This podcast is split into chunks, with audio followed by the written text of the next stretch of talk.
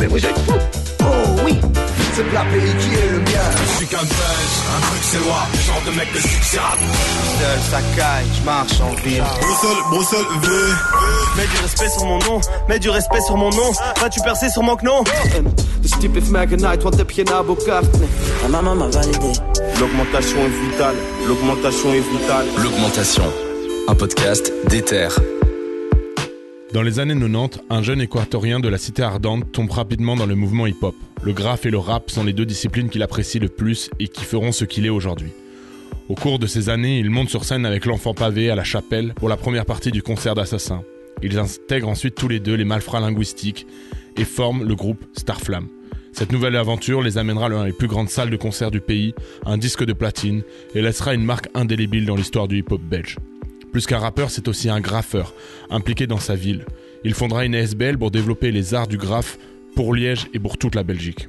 Après un album studio solo en 2012, il se pose comme un passeur de cette culture et accompagne toute la nouvelle génération de rappeurs belges en tant que coach scénique. KR est ici pour nous compter son augmentation.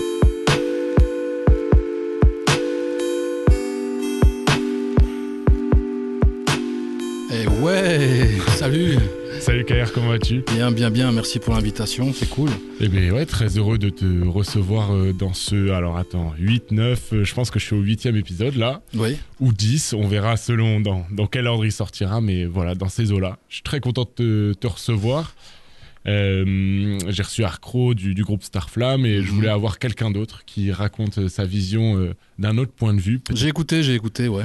Et ben voilà, je suis très content parce que tu as une toi aussi, tu as une longue carrière dans ce Futura belge et je pense qu'elle n'est pas finie. Une longue augmentation qui est loin d'être euh, terminée. C'est ça, une augmentation euh, comme le mercure, là, ça monte, ça monte, ça monte, ça monte. et on est en degrés Fahrenheit, là, on a dépassé les Celsius, on est dans des dans des, des moments ouais, qui durent depuis, euh, depuis euh, début des années 90, euh, on va dire. Ouais. Et maintenant qui se renouvelle avec, comme tu l'as dit, un, autre public, un soutien à la scène, etc. Mais une passion toujours dévorante pour le hip-hop sous toutes les formes qu'il connaît à l'heure actuelle ou, a pu connaître à mon époque à moi. Ok, bah, c'est cool.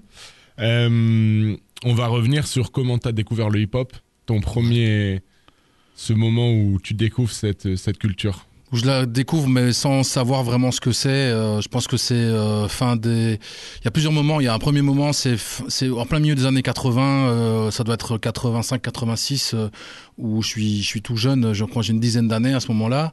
Ouais, plutôt une dizaine d'années. Et alors, je suis en vacances. on partait pas en vacances. Du coup, j'allais à ce qu'on appelle l'école de vacances. C'était un truc tu vois, c'est des écoles qui ouvrent et il y a des activités, tu vas faire des, tu fais un peu de sport, tout ça. Et j'étais avec les, les grands du quartier des Vennes à Liège, euh, qui est un quartier avec euh, euh, un peu en périphérie, pas loin de chez moi, où j'habitais à l'époque. c'est des cités et tout. Et donc avec les gars là-bas, ils commençaient à faire du, du breakdance sur dans la salle de gym là. et donc là, j'apprends un peu des phases. Et on est, c'était sur de la musique funk principalement, sur des trucs comme Rappers Delight ou des choses ainsi. les gars avaient ramené un poste et tout. Et là, c'est là où je, me rends compte qu'il y y a une danse, en fait. Et puis, euh, et puis après, il y a, il y a l'arrivée de Benny B qui conforte euh, ce truc lié à la danse euh, et lié à la, à la musique rap. Euh, comme on l'entend euh, vers 88-89 quoi. C'est Benny B ton premier marqueur où tu te dis ok là. En français, sinon les autres marqueurs c'était euh, c'était des choses que je comprenais pas mais que j'écoutais que j'appréciais qui étaient je te dis du Sugar Hill Gang, Grandmaster Flash ou, ou des trucs français du style tu sais le truc là 5 heures du match j'ai des frissons euh, machin là, tu vois c'était des, des, des, trucs en tout cas l'esthétique euh, elle je la définissais pas mais c'était quelque chose que j'appréciais. Et effectivement quand arrive arrive ouais la déferlante Benny B 88 89 moi je crois que j'ai 11 ans là à ce moment-là. J'ai 11 ans. Et du coup ouais je me dis c'est marrant mais je je m'intéresse pas vraiment à la culture. Ce qui, vient vraiment euh, me faire prendre conscience de la culture après, c'est euh, 89, euh, 90 là où euh, je m'intéresse au, graffiti parce que je vois un film. Okay. Et ça, c'est vraiment le, le, déclencheur sur euh, ce qu'est le, ce qui est le hip-hop. Donc la musique rap, c'est clairement euh, ce qui passe à la radio. Donc Benny B en fait partie. Okay. Tu vois, j'ai pas honte de le dire. vraiment, c'est ça qui, surtout hein, le, le côté francophone. Pas de honte sur Benny B. Je pense que c'est le premier et ça Tout restera le premier. Tout donc, à fait. Et puis j'ai parlé avec lui, j'ai interviewé parce que comme je te disais aussi, j'ai fait, j'ai fait des podcasts. On en parlera sans doute après. Ouais. Mais euh, voilà, euh, j'ai quand même, euh, j'ai passé par plein de plein de phases et du coup, je suis quand même très, euh, euh, je peux reconnaître à, à Ben Ibi son, son côté aussi où il a été un déclencheur pour plein de jeunes, plein Ouais. d'enfants, plein d'enfants complètement. Et donc moi, je vois un film, si tu veux, sur sur RTL qui s'appelle Dreams Don't Die, les rêves ne meurent jamais, Ouais. et c'est l'histoire d'un graffeur à New York. Il s'appelle King 147 et il fait des métros. euh, Il y a une histoire avec euh, euh, des, des vendeurs de drogue dans le Bronx, tu vois. C'est Ça se inspiré de passe. faits, ré- de faits réels ou? C'est en fait, c'est il faut savoir qu'avant ça, il y a des films qui sont majeurs dans l'histoire du hip-hop, comme Wild Style Ouais. et Style Wars, qui parlent absolument de graffiti. Wild Style sous la forme d'un plutôt d'un- d'un- d'un- d'une fiction, hein, c'est scénarisé, mais avec des graffeurs qui font les acteurs, et Style Wars qui est un documentaire Ouais. euh, où, euh, où c'est là où on voit les, les quatre éléments du hip-hop. le réalisateur de ce documentaire, t'as une histoire un peu avec lui Henri Chalfant, ouais, Ouais. que j'ai rencontré aussi à New York euh, en 2016, euh, qui m'a offert des, m'ont offert euh, une reproduction d'une euh, d'un- d'un d'un- d'un train new-yorkais peint dans les années 70. C'était vraiment génial, j'étais vraiment content. Et, et ce film-là, Dreams Don't Die, c'est une production Disney, si tu veux. En fait, c'est un truc de fou. C'est un truc, une production Disney. euh, quand ils, ont, ils ont voulu faire un truc sur le graffiti Ouais, dans les années 90, c'est pas non plus quelque chose de. Enfin, Bah ouais, mais c'est vénère, quoi, parce que les mecs qui font les, les, les graffitis, c'est Don D, euh, qui fait le, qui, est un- qui est une légende du, du graffiti, euh, le style master général, comme on l'appelle euh, dans, dans le milieu, et qui, euh, qui euh, réalise les pièces là et tout. Donc, et moi, je flash complètement sur justement le côté graffiti. euh, C'était vraiment formidable. Pour moi, je trouvais ça génial. Et je voyais déjà des tags apparaître, qui étaient apparus dans ma ville. Et en fait, ça, ça me fait le lien. Je comprends qu'il y a des gars aussi qui écrivent des noms et qu'en fait, les noms, c'est euh, lié à sans doute une culture, euh, c'est une façon de, de signer la rue. Et je trouve, euh, je trouve ça euh, super intéressant. Donc, je pars direct dans ma cave. Je sais qu'il y a une bombe de peinture et, et c'est parti, parti, quoi. quoi. Et alors, euh, voilà, ça, c'est ce qui me permet, si tu veux, après, d'aller me renseigner en allant à la bibliothèque, chercher des bouquins sur New York. Et là, parce que ça se passe à New York, je me suis dit, ouais, c'est sans doute que là-bas, c'est. euh, Et tu laisses à ce moment-là le rap, euh, la danse. te- Ouais, ben là j'y suis pas, tu vois. Non, je- la danse, je m'en, foutais un petit peu, si tu veux. j'étais vraiment plus sur le dessin et, Ok. et ouais, le- écouter le rap, euh, c'était pas mal, mais j'écoutais plutôt la radio. Mais à partir du moment où je vois que c'est une culture et que je découvre un, un bouquin sur New York où je vois des, des graffitis de Lee, qui est un artiste euh, euh, new-yorkais, et là je me dis ah ouais, il y a, y a- y a quelque chose, il y a une esthétique, ça me plaît, ça me parle, ce côté euh, de, de jeunes que je vois en photo qui sont des noirs et des latinos. Moi je suis latino, ça me parle, je, je, je- je m'identifie complètement à ça et donc je capte qu'il faut prendre un nom, un pseudonyme. J'ai un nom, que c'est- c'était 4-2-O, enfin un truc rien à voir. Après ça devient Blasty, puis ça, puis ça a évolué vers KR quoi à la fin. C'est pour ça que je m'appelle KR, c'est parce que c'est un nom de graffiti en fait. Comment tu l'as trouvé ce, ce blaze euh Bah surtout si tu veux, c'est le graffiti, c'est quelque chose qui se passe vachement dans dans le lâcher prise du poignet, dans comment tu tu peux euh, dompter des lettres et, et leur donner euh, une énergie dans la signature. Ok. Et donc moi, l'association de ces lettres-là, bah, je les avais bien dans le poignet, donc euh, je trouvais que ça se retient facilement, tu vois. Et c'est un nom que j'ai adopté euh, par euh, disons euh, confort stylistique quoi. Ouais, ok. Voilà, c'est ça. Puis Facile à signer, mais je le garde, quoi. Ça bah sonne ouais, bien, ça c'est un claque. c'est des lettres qui se ressemblent, tu peux faire des symétries, enfin j'avais euh, tout un délire quoi. Et, euh, et voilà, et donc c'est là où je comprends le, la dynamique du hip-hop et, et principalement moi je fais que du tag et, je découvre du rap, mais de rap américain en fait si tu veux.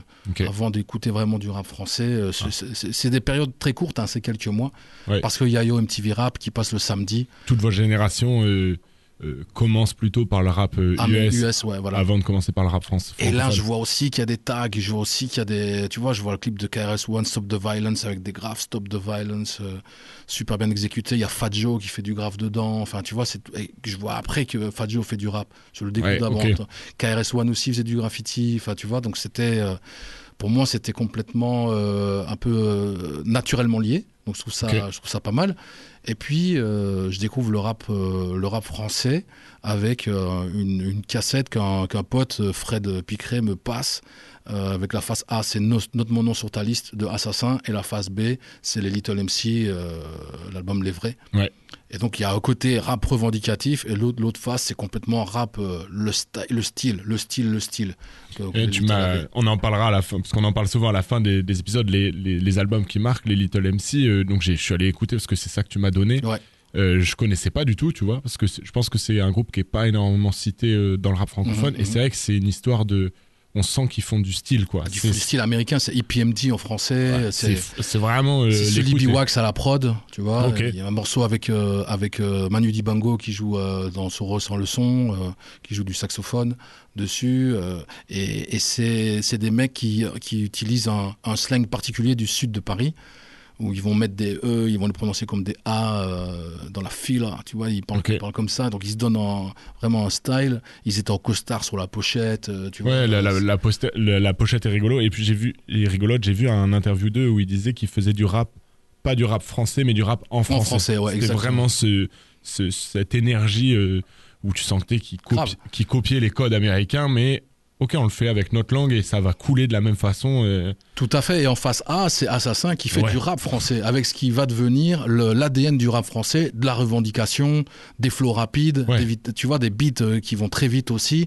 Euh, et quelques mois après, c'est NTM euh, authentique euh, qui sort avec aussi euh, cette identité-là. quoi. Ouais, Assassin, pour nos auditeurs, pour ceux qui, les plus jeunes qui connaissent pas Assassin, c'est un des premiers, si ce n'est le premier groupe français donc, euh, qui, qui sort beaucoup de morceaux dès la fin des années 80 et s'ensuit les années, les années 90, qui est très important euh, pour tout l'écosystème francophone. Ouais, et pour le modèle de, de- pour le modèle aussi du business indépendant, ils Ouais. sont ils sont aussi précurseurs. Euh, ils ont euh, ils ont créé vraiment un- tout un écosystème qui est lié à euh, un réseau de, de salles de concerts, de magasins hip-hop. Ouais. Enfin, tu vois, ils étaient vraiment actifs à ce niveau-là, alors que si tu veux, par exemple, NTM, eux, ça a été une signature en, en, en grosse maison de Ouais. disques. Eux, c'était l'inverse, c'était sur deux labels qui étaient un, semi-indépendants, quoi, en gros indépendants, puis complètement en indépendance avec Assassin Productions. Donc, il y avait quand même euh, ce côté aussi dans, chez eux. Je dirais qu'il y a eux, et ici en Belgique, il y a des Puta Madre, Ouais. qui ont créé aussi un label euh, 9 mm, euh, qui était aussi euh, le premier label indépendant ici en Belgique pour Ouais, le et un peu plus tard, CNN avec La Souterraine. Ou, Ouais, euh, etc. Voilà. Ouais, exactement. Euh, et donc là, tu nous parles du graphe, c'est important pour toi et ainsi de suite. Et tu nous, donc tu commences à écouter du rap. C'est quoi le moment où tu, enfin le moment où tu passes à l'écriture où tu te dis bon, euh, j'aimerais bien quand même en, j'aimerais bien aussi moi écrire et euh, faire du rap. Bah, c'est après cette cassette justement que je me suis dit ah ouais c'est stylé parce que c'est vrai que les trucs de de, de Benny B euh, j'écoutais plus du tout et puis c'était c'était pas mon esthétique tandis que les esthétiques là de, de, de cette cassette ça a été vraiment fon- fondamental pour euh, me dire euh, qu'est-ce que j'aime dans cette musique euh, comment faire. Donc comme, comme moi j'ai- j'aimais bien euh, j'aimais bien l'école le cours de français etc je me suis lancé dans l'écriture sur base de, sans instru quoi. Donc j'écrivais sur sur le morceau quoi en même temps quoi Ok. Il Vraiment, non mais je vois ce ah que bah tu ouais, veux il dire. fallait Ah, faire une espèce de scission mentale ou C'est ça, à euh, l'ancienne quoi. voilà, où ouais, tu prends tu- la prod avec les paroles, avec mais- les paroles et tu, tu, tu, tu te concentres sur le, la rythmique euh, et tu chantes plus fort. et tu chantes plus fort Ouais, voilà c'est ça et donc ça c'était mes premiers mes premiers jets mes premiers textes des trucs très courts euh, Ok. euh, avec le avec le pote en, en classe et euh, ça m'a j'avais aucun, aucune ambition si tu veux d'aller d'aller vraiment aller chercher euh, de la de la diffusion publique c'est-à-dire euh, Mm. freestyle etc mais mais après il y a eu des rencontres en fait qui ont fait basculer ça, ça et qui m'ont permis de me dire ok euh, tu fais déjà des textes vas-y maintenant euh, euh, si tu veux euh, mets-les un peu en confrontation avec d'autres gars qui font aussi des textes quoi tu vois on avait un côté très compétition émulation stimulation Et, euh, si et ces gars-là, tu les trouves comment Tu les Bah, c'est les mecs de mon groupe, quoi. C'est les mecs de Starflame qui, à l'époque, ont, un- ont, ont une, ont un groupe qui s'appelle H-Possi, qui Ouais. reprend euh, euh, des gens d'un peu partout, de, de- que ce soit de Mons, de Bruxelles, de Liège, etc., mais principalement le noyau liégeois. Là, je le rencontre. Mais toi, t'es pas encore dedans à ce moment-là. Non, juste non. Tu, tu les rencontres et tu vois que eux Ah ils ouais. quoi. Moi, je les rencontre. euh, D'abord, je, les- je rencontre euh, les, les, les JNC, qui est le groupe, euh, le groupe de graffiti auquel j'appartiens aussi euh, encore, enfin, depuis des années. Ouais, je Mais je les rencontre pour régler une embrouille, tu vois. Ok. se rencontre pour régler, une embrouille. Euh, je, je viens avec des mecs de mon quartier et euh, il y avait un, un, un gars de mon quartier qui s'était fait mettre à l'amende de 200 bombes parce qu'il avait repassé un graphe de Jabba. Et euh, on arrive pour régler les trucs euh, en mode euh, qu'est-ce qu'il y a, c'est quoi, c'est quoi votre délire, machin et tout.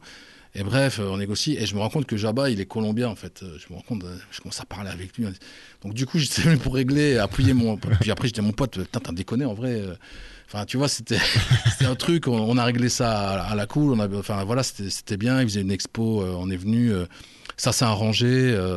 Euh, de façon euh, paisible et tout. Et du coup, après, euh, en parlant avec eux, ils disent ce week-end, il y a un truc à à Droix, il y, a, une scène, une scène qui est mise dans le parc vas-y, on se donne rendez-vous là-bas. Euh, donc je débarque et je vois et je rencontre le frère de Jabba qui est DJ Miguan en fait. Et je me dis, mais toi aussi, tu es colombien, mais c'est ouf, machin, nanana, moi je fais ci. Et... Ce qu'on l'a pas dit pour nos auditeurs, mais donc tu es originaire de. D'Équateur, moi, ouais, Donc de Latino, quoi, Latino Connexion. Et je suis là et je vois qu'il y a, il y, a, il y a ce groupe là. Je vois qu'il y a Acro, il y a euh, Monsieur R, euh, il y a Balo, etc. Il y a Sonar, il y a. Sonar et tout. Et je les vois et je les vois faire du rap, quoi. Euh, je me dis, wow, putain, le niveau, c'est trop bien et tout. Alors là, direct, ça m'a motivé. Je me suis dit, euh, ah, c'est possible de euh, faire ça. Ouais, ouais, c'est ça. J'ai envie de faire ça, quoi. Et donc, Miguan, lui, je sais pas, on a un bon feeling après une demi-heure. Il me dit, bah, j'habite, j'habite dans l'aveu, vas-y, passe ta semaine prochaine, quoi. Donc, la semaine d'après, je suis arrivé avec des fonds de texte, des machins. Lui, il composait et et waouh, là, j'ai pris euh, des claques, j'ai découvert vraiment tout l'univers du sampling, euh, l'univers, euh,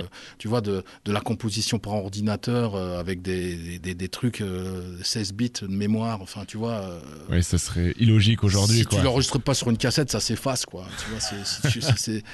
Donc c'était ouf et, et, et, et c'est là où, si tu veux, de, de rencontres comme ça qui deviennent des amitiés qui se déclenchent parce qu'on a une passion en commun, ouais. bah, j'apprends euh, bah, j'apprends euh, ce que c'est le rap, j'apprends euh, l'univers de la musique, la composition, l'écriture. J'ai des gens avec qui partager ça. Et t'es passionné, tu, pour toi c'est la passion ah, ultime quoi. C'est la flamme directe. C'est la flamme directe. absolument, ça me, moi ça, me, ça, ça, remplit. Si tu veux, ça remplit énormément de choses chez moi. j'avais besoin de, de, sortir de chez moi. J'avais vraiment besoin de ne pas rester chez moi parce que c'était un peu, un peu tendu au niveau familial, euh, voilà, j'avais besoin d'avoir des, des, soupapes pour évacuer. Et, et, le graffiti, ça me donnait ce côté, euh, pouvoir faire un peu des conneries, mais faire quand même des, des choses qui sont belles et dont tu es fier après, tu, tu vas voir. Et puis il y a ce côté clandestinité, etc qui font qu'on joue un peu avec le feu, c'est, euh, ça fait vibrer, quoi. Ouais, l'adrénaline. Euh, et puis il y a ce côté euh, famille, mais putain, tu vas voir des gars et puis tu sors des textes pliés en quatre hors de ta poche, et puis tu y vas, tu vois, j'ai fait ça, ça se corrige.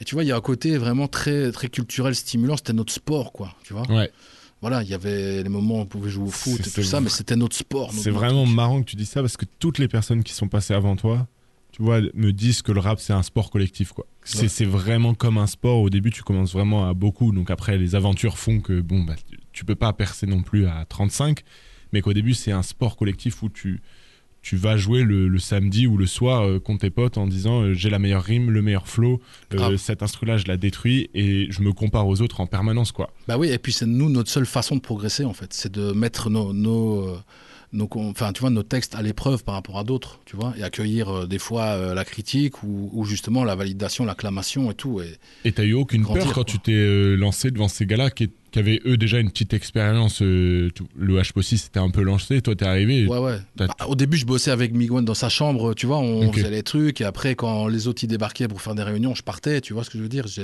je les laissais gérer leur bail, ou, ou, je regardais quand ils répétaient et tout. Je, faisais mes classes, en fait. tu vois, j'allais à l'école, mais j'étudiais le rap, en fait. C'est ça, en fait. C'est une vraie étude du rap.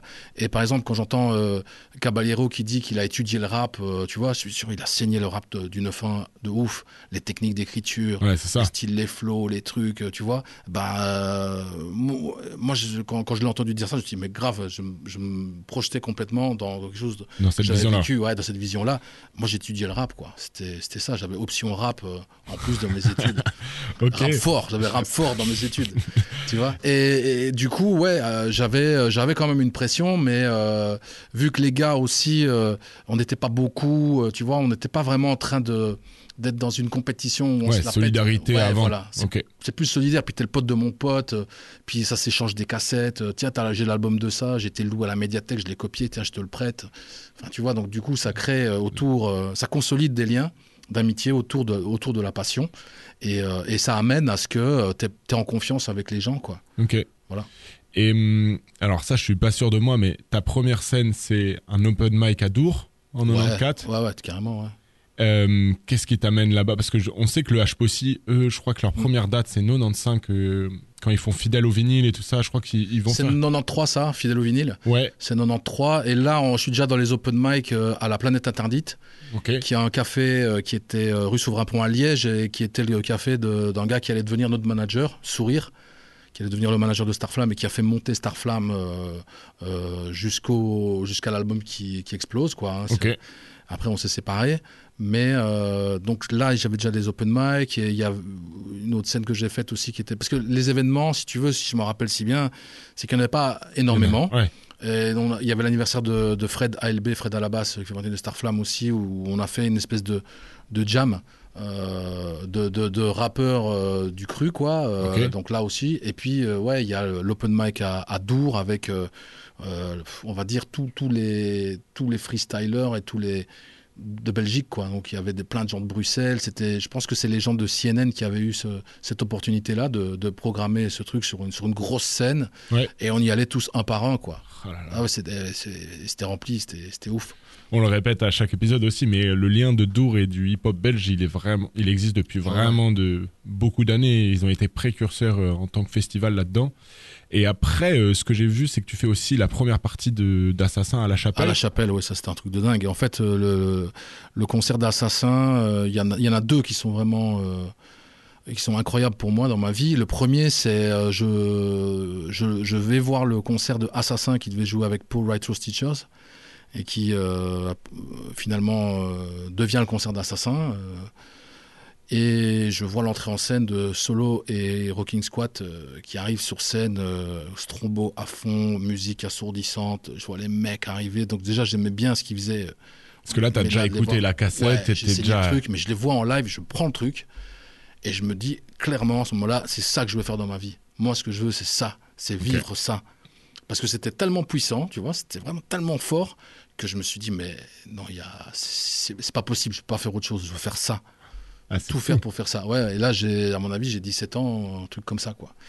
Je veux faire ça. Et puis euh, l'album euh, d'après, donc c'est euh, donc ça c'était pour le- leur, leur premier double album là, et puis l'album d'après c'est c'est l'album euh, où il y a la pochette avec les enfants qui sont sur un peloton d'exécution là. J'ai pas le nom, mais hmm. ça va revenir. Je, je regarde. Ouais. Continue ton, ton anecdote, je peux regarder. Et là on, on nous propose la première partie à l'enfant pavé, moi et Nader à l'époque qui était aussi un, un rappeur d'un collectif qui s'appelle DSK, mais avec, les- avec lesquels on freestylait. On avait décidé de monter un, Aussi un petit truc de, à, à trois, de Liège. Ouais. aussi de Liège, ouais. Et, et comment tu rencontres Pavé avant que. Bah, dans la mouvance en fait euh, de, de, de, de notre petit groupe autour de H Possi qui deviendra Malfrat linguistique euh, et puis Starflamme, il y avait déjà des, des, personnes qui gravitaient comme moi autour de, ce collectif et qui rappaient aussi. Il y avait, euh, comme je dis, il y avait Nader, mais il y avait aussi l'enfant pavé qui était fort pote avec euh, avec euh, Sourire notre manager à l'époque, qui était pote avec euh, Fred à la basse.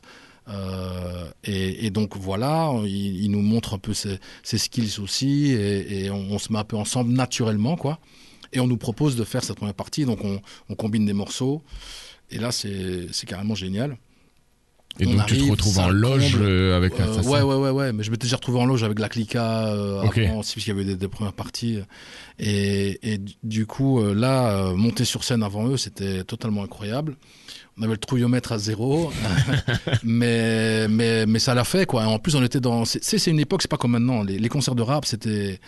C'était sportif aussi, quoi. C'est-à-dire, euh, tout pouvait arriver euh, avant d'entrer dans la salle, dans la salle, et au- Ouais. au sortir de la salle, c'était tendu, quoi. Et là, on est à Liège, on joue euh, à ce concert, et il y a euh, énormément, parce que le, le groupe après nous, on- donc nous on ouvrait, et puis il y avait encore une première partie, et c'était CNN, Ok. et Rival, quoi, euh, qui était là, et donc ils avaient ramené euh, plein de monde de BX, donc ça gueulait CNN, CNN tout le temps, donc juste quand nous on arrive, tu vois, donc on a vraiment dû imposer le truc. Lâcher des gros, ici c'est Liège, les gens de Liège, euh, machin, nanana, Ouais. on n'est pas là pour ça, tu vois. Liège contre la capitale. Voilà, c'était un gros truc comme ça. Donc on a essayé de, de créer, euh, malgré tout, une espèce de, de scission, euh, de, de revendication dans, dans la scène. On a, on, on a ramené un peu le truc euh, vers nous parce que les mecs de CNN, ils étaient aussi, euh, à l'époque, euh, ils étaient aussi avec leurs supporters là, qui- Ouais. qui, qui, donnaient tout quoi, à fond. Quoi. Le, le- le show a toujours été dans la salle et sur scène. À cette époque-là, c'était totalement ouais. fou.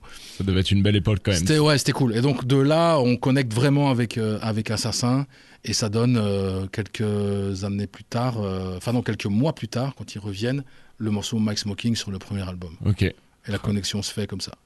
Et euh, ouais, je saute euh, beaucoup d'années, mais euh, tu parles de Liège. Tu as toujours été vachement lié à cette ville.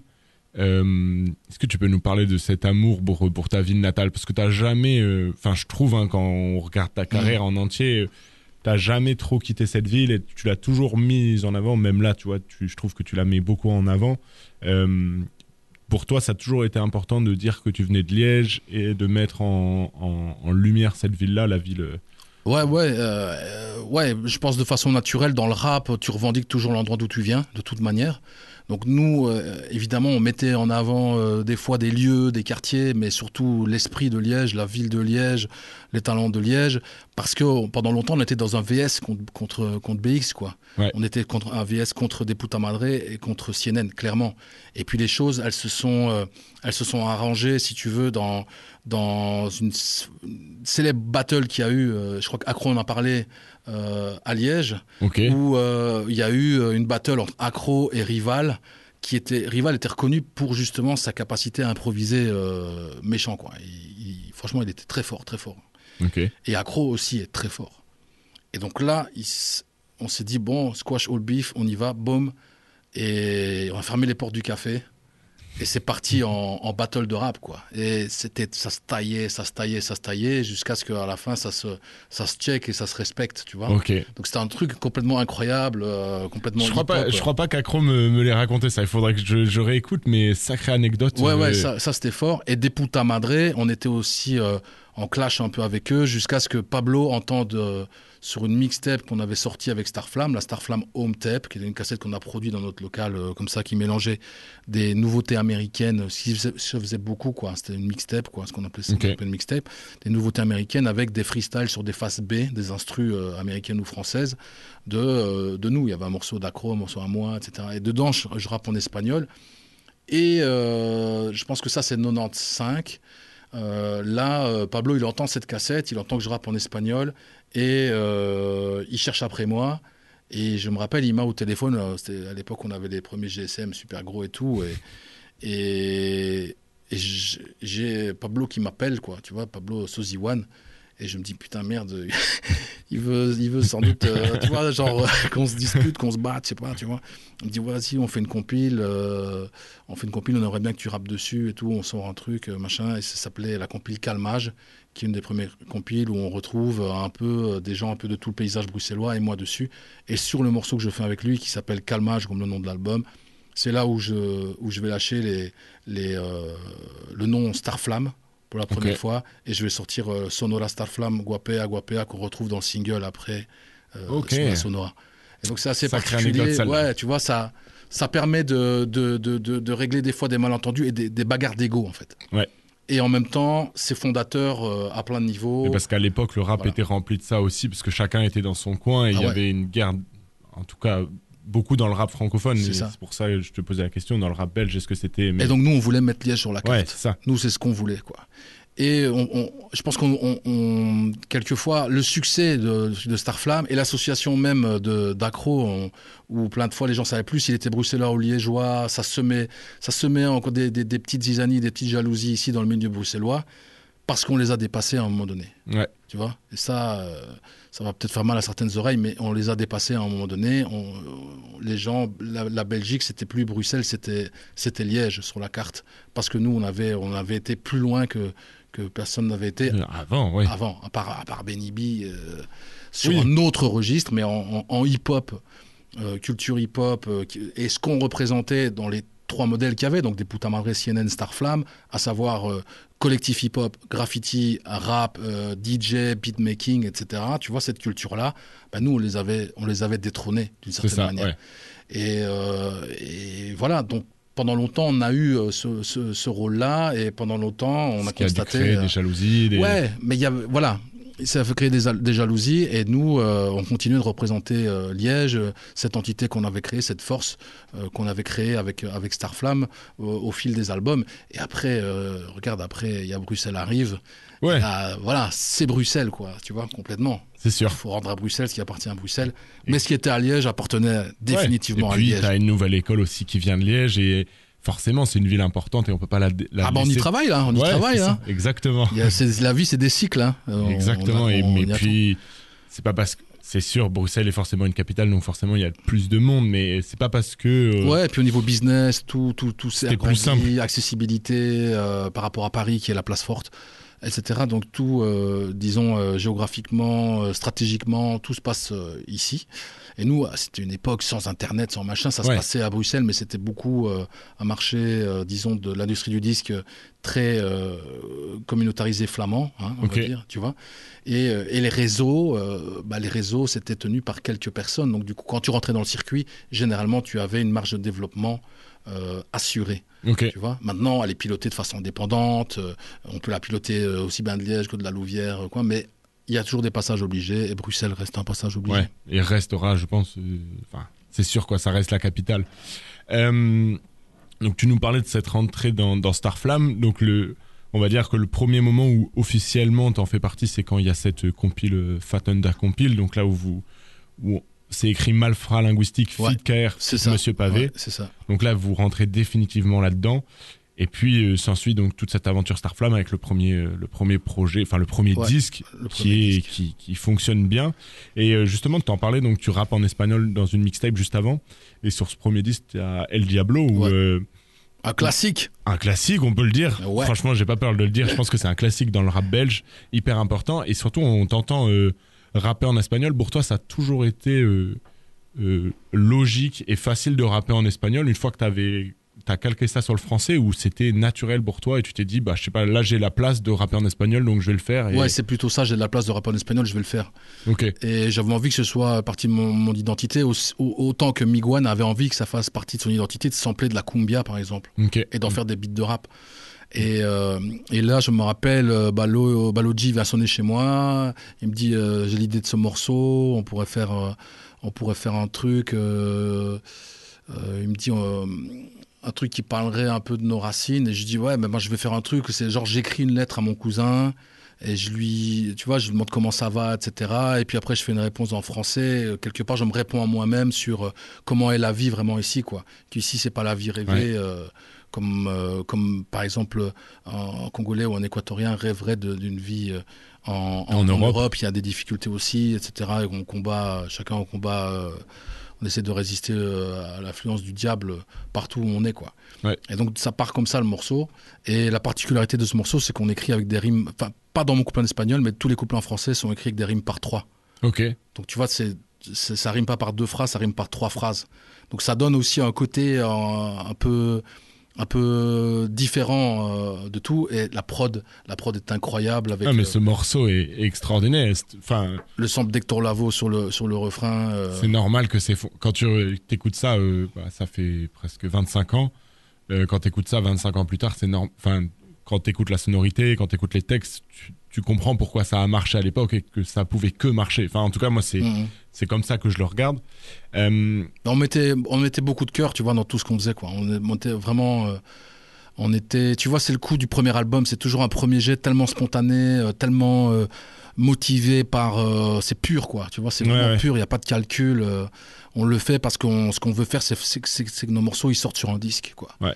et après on verra quoi et ça te vois. fait quoi, euh, justement, de voir des morceaux sur un disque? Qu'est-ce que ça qu'est-ce que ça t'a fait, toi, de voir ce disque-là sortir avec tes morceaux, pouvoir les écouter, pouvoir le, le faire écouter à, je sais pas, à ta famille, tes amis? Qu'est-ce que ça t'a. J'avais pas vraiment ce, ce rapport de faire écouter à ma famille et tout ça, moi, c'était un peu compliqué, mais euh, j'étais plutôt, je calculais pas. C'est assez étrange, si tu veux. J'ai toujours un souvenir un peu flou de me dire, j'ai sorti ces trucs-là, mais j'ai jamais vraiment savouré. C'est maintenant que je savoure en fait, Ok. Parce que j'étais toujours dans un machin. Ok, je fais du rap là, puis après je vais taguer, après je vais faire un mur, je vais. Ouais, ça ne s'arrêtait ça jamais en s'arrêtait fait. jamais, tu vois, et je savourais pas les trucs.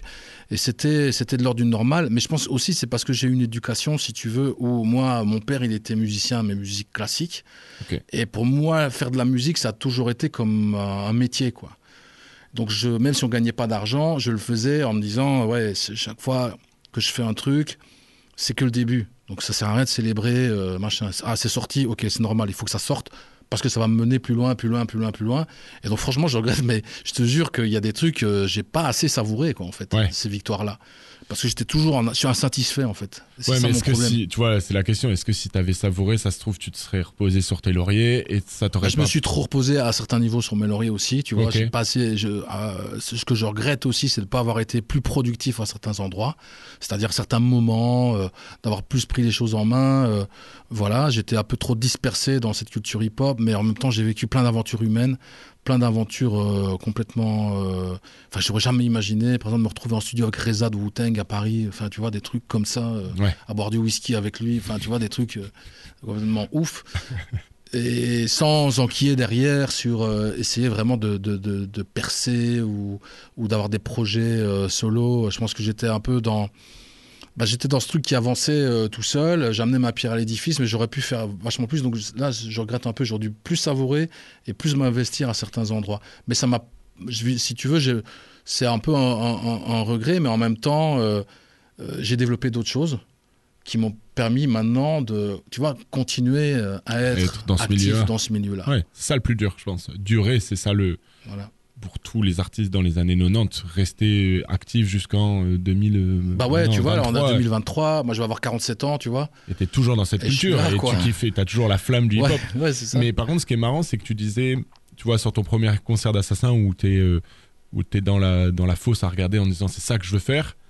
euh, quand tu sors un, un album, ça- ça te renvoie pas à cette image de toi enfance. Est-ce que par contre, quand t'es monté sur scène avec Starflame et que bah, dès euh, 97 vous commencez Mm. à faire vraiment euh, beaucoup de festivals, est-ce que là par contre tu commences à célébrer et à savourer sur la scène en disant ah oui, en fait, euh, le petit KR d'il y a 10 ans, il rêvait de, de monter sur scène. Et là, ça y est, j'y suis. Je suis avec, on est 7 sur scène. euh, On est en train de faire un truc de ouf. Est-ce que ça, t'arrives à savourer euh, Ouais, ça devient de plus en plus gros, donc du coup, ça devient de plus en plus fou aussi euh, de vivre, euh, de vivre euh, l'événement, quoi. hein. Mais euh, on s'habitue toujours à tout, tu vois. Ok. Malheureusement, on s'habitue toujours à tout, et on jouait vraiment beaucoup. Euh, Il y a une photo, euh, je pense que je la mettrai dans Ouais. l'article. Je sais plus, c'est sur Insta où il y avait une inonda- inondation dans ta cave et t'as mis genre tous les les accréditations euh, ou les tickets euh, ouais, de passe de Starflame et là tu te rends compte que vous avez dû enfin entre 97 et 2005 Ouais. mais vous avez pas arrêté de tourner pendant toutes ces années là quoi. Ouais, ouais, clairement, il y a eu beaucoup, beaucoup de dates. Euh, Il y, a- des- trucs euh, ouais, où on a vraiment bien savouré. euh, C'est euh, c'est certaines dates comme le Puckle Pop, où c'était vraiment rempli, toute la salle bouge. Enfin, enfin non, tout, tout, le, pardon, tout, tout le festival bouge la main en l'air. Ça, c'est ouf. Les fêtes de Louvain aussi. des, des- trucs super ex- extraordinaires. Il y en a, il y en a eu plein. Mais plus le temps avançait, moins c'était, si tu veux, on- y a- les choses se, se- se- se diluent en fait, tu vois. Même euh, dans le groupe. Et c'est là où tu peux pas parler de, de la trajectoire Starflame sans parler aussi d'une d'une dilution des rapports humains. Ouais. Tu vois? Et qui fait que tu savoures moins le truc parce que tu es moins connecté, tu es plus connecté à des objectifs, tu es plus connecté à OK, on a bien fait le truc, viens, on rentre. On passe plus, tu vois, Ouais. on passe plus du temps ensemble. euh, Ah, c'est comme tu disais, c'est un métier en fait. Au bout d'un Ouais. moment, tu viens faire ta scène. Ouais, euh, et puis les- dans les relations humaines, il y a des choses qui, qui, qui se diluent, quoi. Tu vois, euh, en termes d'am- euh, d'amitié, en termes de. Enfin, tu vois, voilà, c'est, on est plus sur la même longueur d'onde. Chacun a un peu euh, aussi des, des, des gens qui gravitent autour de chaque personne. Et alors, tu te. Tu te dilues aussi un peu dans, dans, dans ces rapports-là. euh. Ouais. C'est, pas facile de rester en groupe aussi longtemps que nous, on, on- on est resté. Ouais. Sans... Parce que vous êtes resté du coup. Ouais, parce que tu dis ça, mais vous êtes rentré, rencontrés donc dans, en 93 Ouais. et vous avez continué l'aventure jusqu'à 2005-2006. Donc ça Ouais. fait quand même euh, bah, une paye d'années quoi. Et pas beaucoup de collectifs dans le rap francophone. hein, je pense, je parle au sens large, sont restés aussi longtemps ensemble, ouais, à faire autant d'albums, autant de scènes. Parce que bah forcément, je- enfin je pense que c'est. On en avait parlé avec Acro, mais j'en ai parlé aussi, tu vois, avec. euh, convoque que j'ai reçu là avec l'Ultime Team, les, co- les collectifs, c'est comme ça dans le rap. Au bout d'un moment, forcément, ça se dilue parce que bah il y en a qui ont envie de faire d'autres choses et c'est un Et peu ça se dilue, ça se dispute, tu vois. Oui, c'est Et ça se dispute aussi, quoi. c'est la vie quoi. Enfin ça. Ouais, ouais, ouais. Bah, c'est chaud, hein. C'est chaud parce que tu crées un truc et après, euh, les gens disparaissent, les gens euh, s'embrouillent, euh, tu vois. C'est. Voilà, il y a. Des fois, ça. C'est. Mais tu vois, après, après le départ de Ballot en 2004-2005, là, on a quand même continué à jouer à 4 sur scène. Enfin, plus le DJ, mi- plus Miguan, jusqu'en 2017. On a eu un Ouais. retour en 2014. On a refait une tournée jusqu'en 2017 euh, de festivals euh, un peu partout en Belgique. Euh, tu vois, ouais, moi je suis quand même fier de ça, même si c'était laborieux, conflictuel par endroits, souvent. Euh, prendre sur toi, Ouais, ouais, ouais. Et puis il y, a des- il y a des gens dans Starflame, clairement, avec qui je parle plus, quoi. Ok. Il y en a avec qui je parle plus, euh, voilà. Et je sais pas si c'est de façon irrémédiable, euh, mais j'ai pas envie d'aller. euh, Tu sais jamais, ça se trouve, la, ça, la, la vie, j'en sais rien, dans, dans 20 ans, vous vous retrouverez et puis vous, repar, vous Ouais, reparlerez. pourquoi pas, pourquoi pas. Il y a euh, l'eau coule sous les ponts, bien sûr, mais mais voilà, il y a, il y a- il y a- mais il y a toujours des, euh, des gens euh, avec qui, euh, par exemple, à Cacro, euh, je travaille encore, euh, tu vois, de, régulièrement. Lui avec son média Tarmac, on a on a fait des sons ensemble. il prépare un projet, là, il l'a dit, tu vois. Je vais spoiler que je vais être dessus. Enfin, tu vois, c'est- cool. Et puis, je m'entends bien avec euh, Miguel. euh, je vois son fils. euh, on, on se côtoie de temps en temps. Pavé, je l'ai eu au téléphone. Enfin, tu vois, c'est c'est devenu autre chose, cer- certes, mais voilà, il y a des choses aussi, il y a des liens qui sont rompus, quoi, tu vois, avec, avec certaines personnes, quoi. Et, et je, je, je pense que c'est la vie, ça fait partie du truc. Et par contre, tu vois, clairement, pour parler, pour pas parler chinois, euh, un mec comme Balo, comme Balo, Baloji, tu vois, euh, les, les liens ils sont coupés depuis longtemps avec lui. Il fait ses bails de son côté. Humainement, j'ai aucune nouvelle et je pense que j'en aurai jamais et je j'en cherche pas. Artistiquement, ça tue ce qu'il fait. Ouais. Tu vois je fais, Ouais. je fais la part des choses, quoi. Oui, oui, c'est pas parce que ouais. humainement t'as plus de lien avec lui que tu peux pas euh, re-admirer son travail. Complètement, tu vois. Complètement, le- les visuels, le film, Cannes, les Oscars. Mais attends, mais Ouais, c'est fou, hein. voilà, moi je, je vois quand on habitait ensemble en côte, euh, tu vois, lui et moi, et je le vois là, il part aussi, je, je lui souhaite que le film soit repris pour les Oscars. Et franchement, ça. Rien à dire, quoi. Ouais. Euh, mais Bravo, Mais bravo. Vos, tra- vos trajectoires sont folles, tu vois, à tous en fait. Tu vois, c'est Ouais. c'est- il y a ce truc-là. Euh, T'es allé euh, très très vite parce que moi je voulais juste revenir un peu sur ton ressenti sur le deuxième album de Starflame.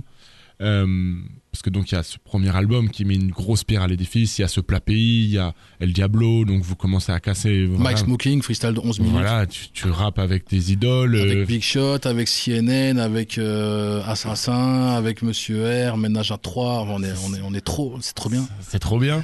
Et puis il y a ce deuxième album où vous signez. Puis il y a la Sonora, il y a ce- c'est une déferlante qui est aujourd'hui disque de, de platine. Ouais. Euh, le premier dans le rap belge, ça vous fait remplir des salles, euh, ça vous assoit vraiment. Même là, à ce moment-là, tu savoures pas. Euh, à ce Parce que là, c'est vraiment pour les auditeurs les plus jeunes, enfin, c'est vraiment une explosion. Quoi. Il faut vraiment le dire. Vous êtes euh, en radio, vous êtes invité partout. Ouais. la Sonora, enfin, passe encore. C'est encore un morceau. Vous marquez toute une génération. Tu vois, j'avais Escondo qui était là, il s'identifiait à toi parce que. Ah, j'ai écouté, ça m'a fait plaisir. Esso, euh, Escondo, merci, merci. Tu vois, et parce que je pense que vous avez marqué toute cette génération de jeunes euh, rappeurs belges qui sont là actuellement parce que euh, ça a cassé la baraque. Euh, comment tu ressens, toi, à ce moment-là, le succès? Ça y est, pour toi, t'es un rappeur? Ça y est, là, t'es Ah définitivement. mais je me suis toujours senti rappeur, hein, même sans, sans succès. Je me suis senti ça parce que je, je comme tu dis, c'était mon sport, quoi. C'est comme, Ok. voilà. Oui, mais là, qu'est-ce que ça te fait de, entre guillemets, euh, gagner ta vie avec Ouais, on n'y est pas encore. En fait, on n'est pas vraiment sur un modèle économique rentable. hein. C'est des autres, euh, c'est des autres formes de répartition financière par rapport au, au contrat. Ok. Euh, tu vois, on est sur un contrat d'artiste, donc il y, a, y a une avance qui est faite. à partager, on est nombreux, on est huit en tout, tu vois, à partager. Il y a des recoupes avant de pouvoir euh, retoucher de l'argent, etc. Donc euh, finalement, ouais, non, c'est pas ça vraiment le moteur. Tu dois travailler à côté à l'époque euh, non, là j'avais arrêté de travailler. En fait, Euh, je travaillais, je travaillais sur les marchés. Je vendais des trucs sur les marchés et tout ça. Et puis le jour où il y a une fille qui a fait, ah c'est le mec d'MTV, et j'ai dit ouais j'arrête là, c'est bon. Ouais, Stop. Et ouais, stop, j'arrête. Mais ouais, je continue un peu. Et puis après, il y a eu beaucoup de, beaucoup de dates de concert qui ont permis que, que je puisse obtenir le, le statut d'intermittent, le statut d'artiste. Ça, ça, ça, m'a aidé. Mais on n'est pas sur une, on n'est pas sur, on n'avait pas de quoi s'acheter une bagnole ou un truc comme ça euh, tout de suite, quoi. C'est, Ouais. c'est des petites avances, euh, etc. C'est- important, je pense, de le dire aux auditeurs parce que Mhm. Tu vois, dans ces époques-là, on avait l'impression que dès que tu étais un groupe qui passait, un groupe ou un artiste qui passait en radio, qui faisait des salles, tu roulais un peu sur. euh, Ouais, tu roules sur l'or. alors Mais que non. la vérité, euh, j'ai écouté une- une- une- un podcast que tu as fait avec James Dino aussi, Ouais. on, on passe un SO, qui disait euh, Moi, tout le monde me prenait pour un gars hyper riche après mon premier disque, alors que la vérité, c'est pas c'était pas si vrai quoi Ouais, je gagnais ouf, quoi. pas Bah non. voilà parce que le rap à l'époque c'est pas euh, le prix de la pop ou du rock et que finalement bah il y a pas trop d'argent non plus quoi Madino, il a eu cette chance d'avoir le marché français qui était ouvert, mais pour nous, c'était pas encore ouvert. Mm. C'était pas encore ouvert. Accro l'a bien dit, euh, quand il est tombé, on, on- était dans le bureau de Benjamin Chulvani, euh, qui était le, le- le directeur artistique chez Hostile Records, euh, tu vois, donc filiale de, de, de EMI à l'époque, hein, Ouais. en France. Euh, il venait de nous dire ouais euh, là euh, on a fait euh, regarde Diams elle nous a envoyé ces morceaux là super machin. Bah, elle nous fait DJ on sait que c'est de la merde mais ça va marcher quoi.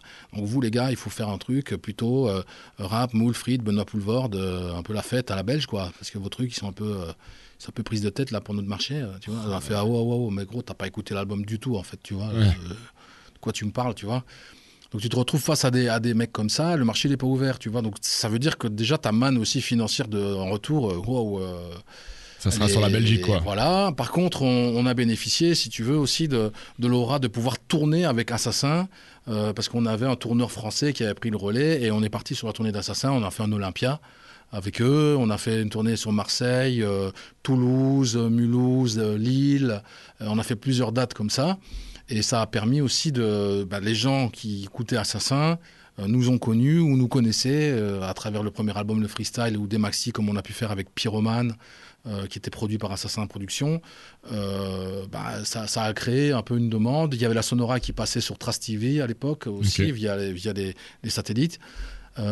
Mais au-delà de ça, il n'y a pas eu vraiment une ouverture sur le marché. Donc, c'était pas ça qui allait nous rapporter de l'argent.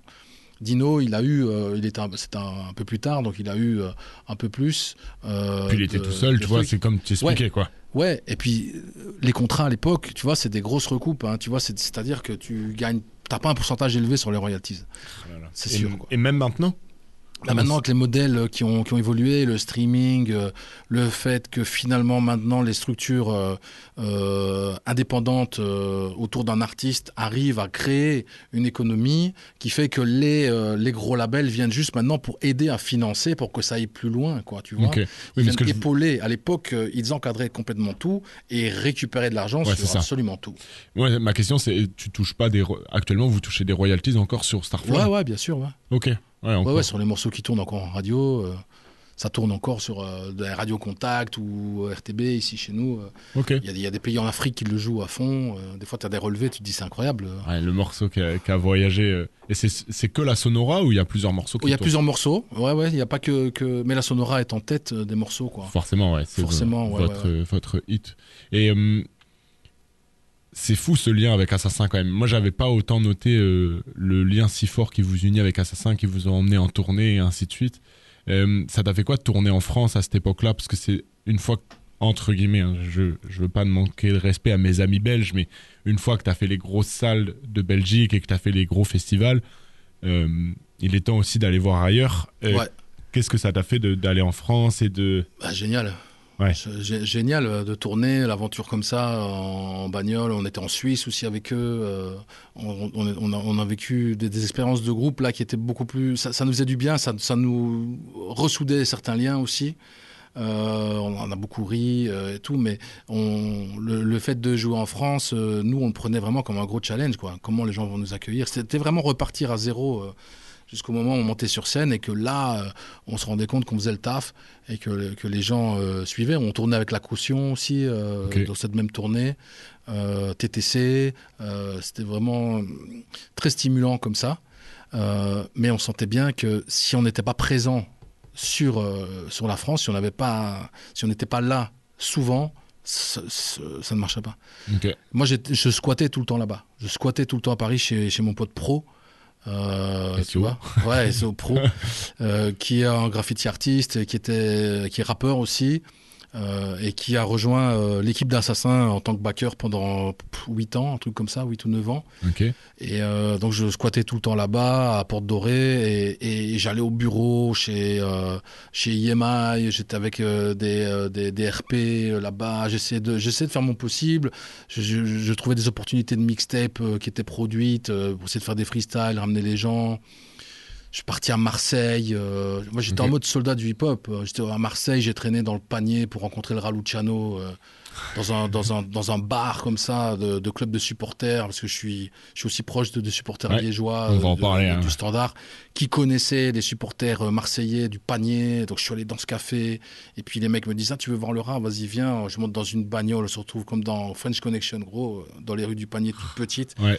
Un Renault Espace qui passe euh, comme ça, un autre, euh, c'est le mien. On s'arrête euh, côte à côte. Il me dit descends, ouvre les portes, boum, je me retrouve avec le rat en bagnole. C'est fou cette Et histoire. la connexion, elle se fait. Et on, Et c'est ça qui et amènera que le fumer du rat. jaune et on, et on boit des, des sirops, des moresques euh, et on discute de rap, quoi. Et c'est ça qui l'amènera sur le dernier album de Ouais, c'est ça qui l'amènera sur le sur le, le featuring quoi. C'est parce que moi j'ai passé du temps là-bas, j'avais des amis là-bas, je faisais, j'étais invité pour des jams de graffiti et chaque fois j'allais le voir, euh, je voyais lui, Fel, euh, on traînait dans voilà, je, je passais je passais une après-midi là-bas où j'allais manger avec eux un, un truc puis je partais mais juste pour euh, juste pour alimenter le, le truc et j'avais des discussions passionnées de rap avec ce type quoi. C'était incroyable, on parlait d'écriture, d'interprétation, de tel ou tel rappeur, de Ah ouais. C'était vraiment, on faisait, de nouveau, c'était, c'était des classes de rap. Là, c'était, j'avais fini euh, mes études secondaires de rap et je partais en, en études supérieures Ouais, de rap. euh, université, avec des, quoi. Voilà, ouais, des mecs comme Raluciano, par exemple. Ah là là, incroyable cette histoire.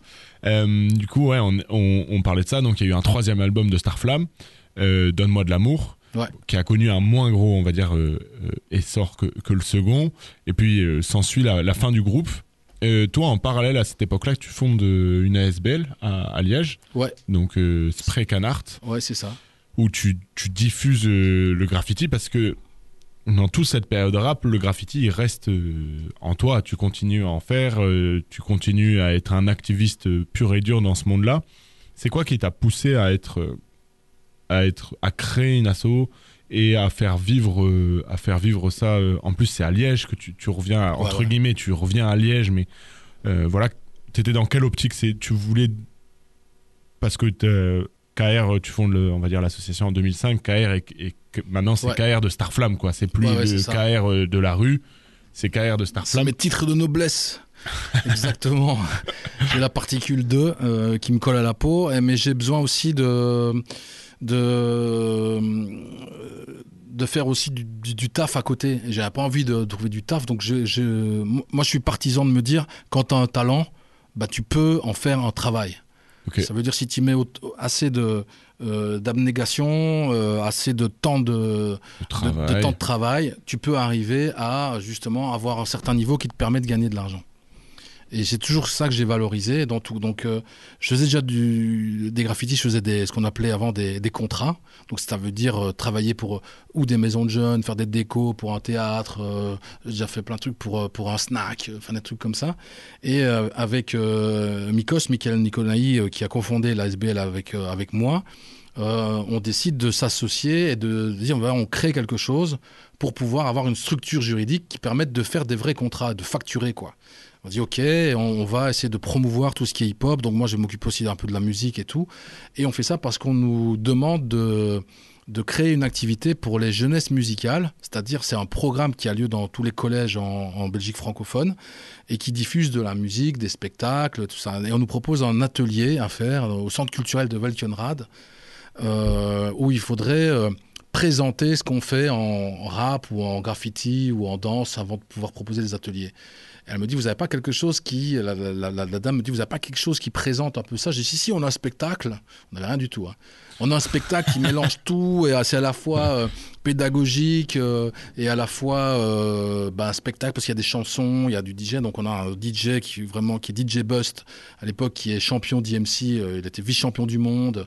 Une pointure. Ouais, c'est une pointure. Il y a, il y a Georges le Rayora qui faisait partie aussi de Starflame, fait partie de Starflame en tant que danseur avec les Flash Break. Euh, il y a Mikos qui fait le graffiti et moi qui fais le rap. Du coup, moi, je prends dans mon répertoire de chansons que j'ai avec Starflame, mais aussi de, de chansons que je crée pour l'occasion. Donc, tout ça en, en- en deux semaines. hein, ouais, en ouais. deux semaines, je monte un truc euh, qui a, euh, qui, qui lit tout, qui explique, euh, qui explique les disciplines du hip-hop. D'où ça vient? Ça vient de New York. On fait une intro, on fait monter du, le graffeur, tu vois, qui, qui tag le nom. On explique c'est quoi la différence entre tag et, un graphe, les lettres, le lettrage, les persos, etc la danse, l'énergie de la danse, le DJing, les techniques, euh, etc. Tout en démonstration. Et je parsème ça de morceaux solo euh, que, que, je, que j'interprète. quoi. Le truc, il a tourné pendant six ans. Je crois qu'on a fait 450 représentations. Ah ouais. On jouait dans tous les collèges et on jouait des fois cinq fois par jour. Quoi. On arrivait à 8h30 jusqu'à 13h. Donc chaque fois 50 minutes, pause 10 minutes, 50 minutes. Donc c'était pour moi la meilleure école de scène que j'ai faite. Parce qu'on jouait des fois dans des écoles où il y avait une salle de théâtre une, avec une scène et Ouais. un peu de lumière. Mais des fois on jouait dans une classe ou dans un réfectoire. Quoi. Il fallait donc- être inventif. Et il machin. fallait être, voilà, il fallait captiver les gens, euh, Oh plus ou moins tout ça, euh, plus ou moins nombreux, etc. Et donc pour moi, ça m'a appris vraiment à savoir communiquer avec le public, euh, savoir faire monter euh, les choses progressivement, pas s'énerver, pas hurler tout le temps, faites du bruit, euh, tu vois. Ça m'a donné plein de clés en fait qui m'ont servi plus Un tard, plus tard, ouais. dans le métier que j'exerce actuellement, en tout cas comme, comme repère, comme école. Quoi. Et est-ce que à ce, à ce moment-là, ça, ça a pu te saouler contre justement cette particule KR de Starflame et que tu voulais aussi être juste KR et euh, Bah, il y a pire quand même, euh, parce que c'est quand même un truc euh, qui ouvre les portes, tu vois. oui, mais vois, y a- toujours d'être affilié à un groupe. Est-ce que euh, au bout d'un moment, ça a pu te pas te saouler, mais te dire bon, bah, finalement, j'ai quand même envie de faire des trucs par. Non, objectivement, jamais. Ok. Euh, fr- franchement, jamais. Euh, c'est un- c'est un- c'est une marque de fabrique, c'est un nom, c'est un nom de famille. Ok. Et comme dans toutes les familles, des fois, on se dispute, on s'éloigne. euh, mais mais la- cette aventure commune a été tellement forte qu'elle elle reste. euh, J'en suis fier, quoi, en fait, tu vois. Mm. Je- et j'ai- j'ai- je me suis pas dit, je vais faire un album solo pour me révéler par rapport aux autres ou absolument pas. Euh, c'était pour moi, comme tu dis, je suis plus habitué à fonctionner en groupe, donc là c'était plutôt pour me prouver que je pouvais faire un truc tout seul et le piloter tout seul, machin.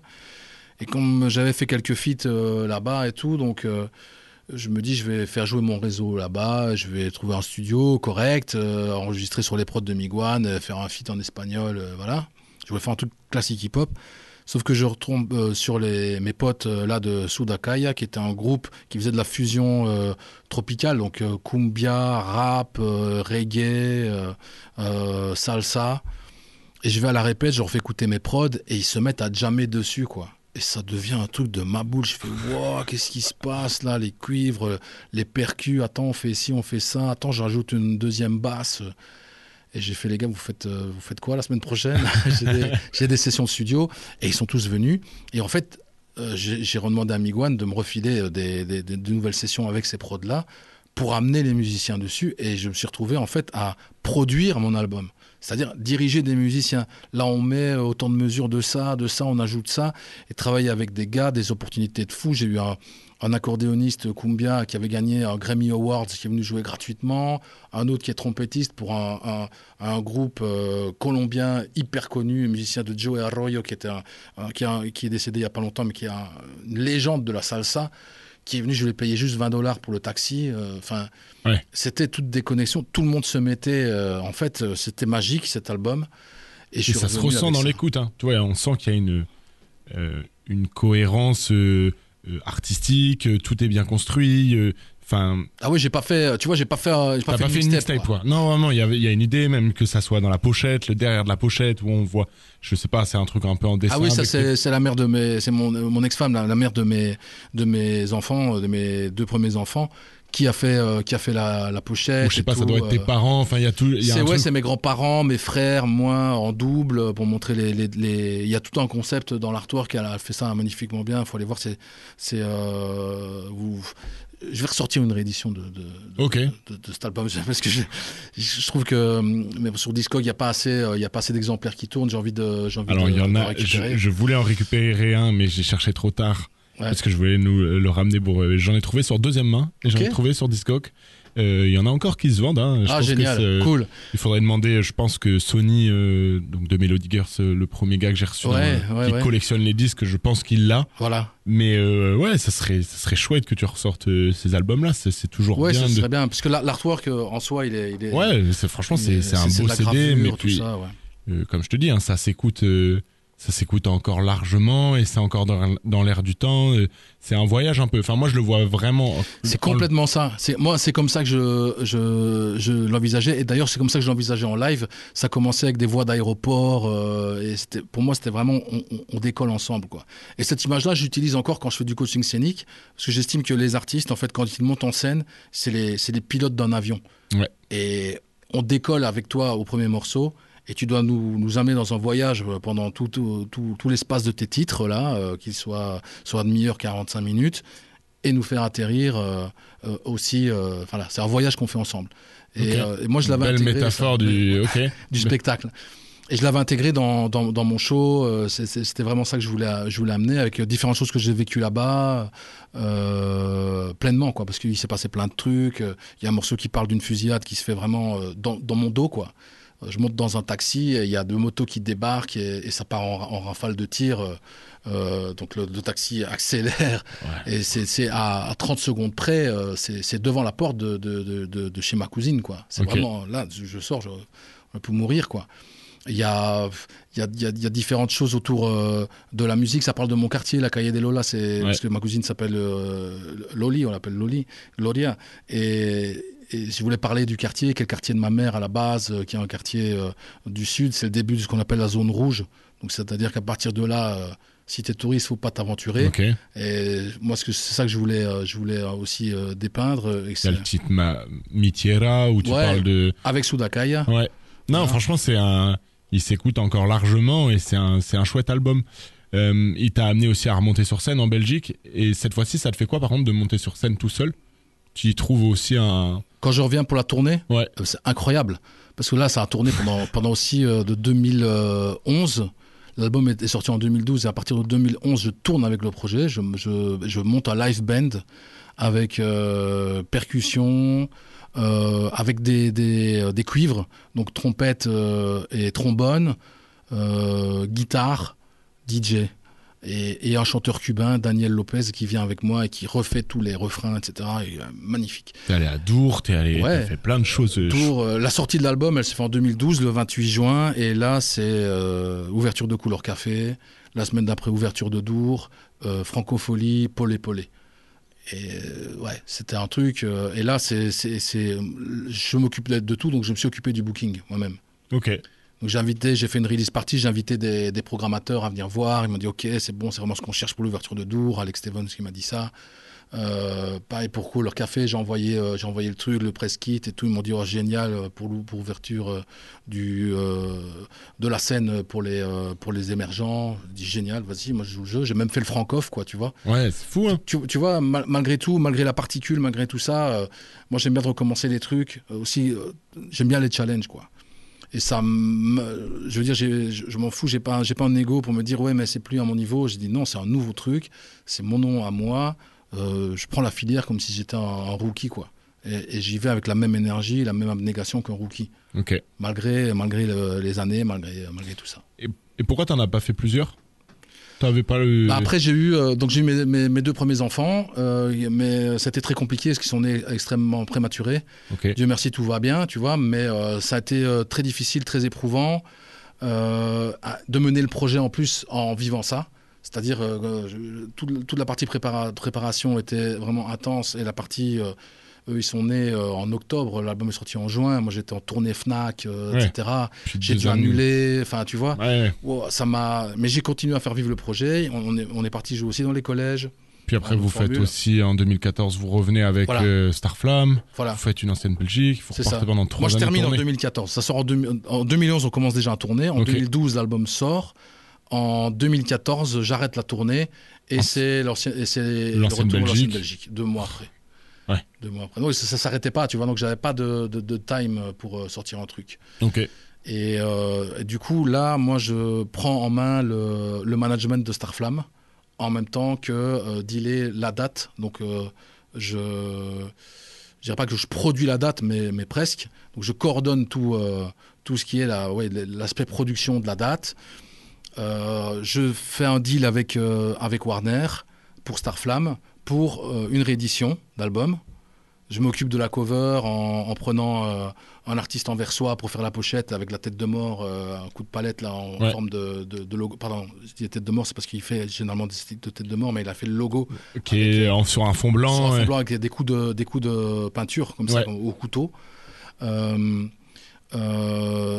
je gère la sortie, la promo, etc. Donc, je prends vraiment un vrai rôle de management là-dedans. Et t'aimes ça? Ouais.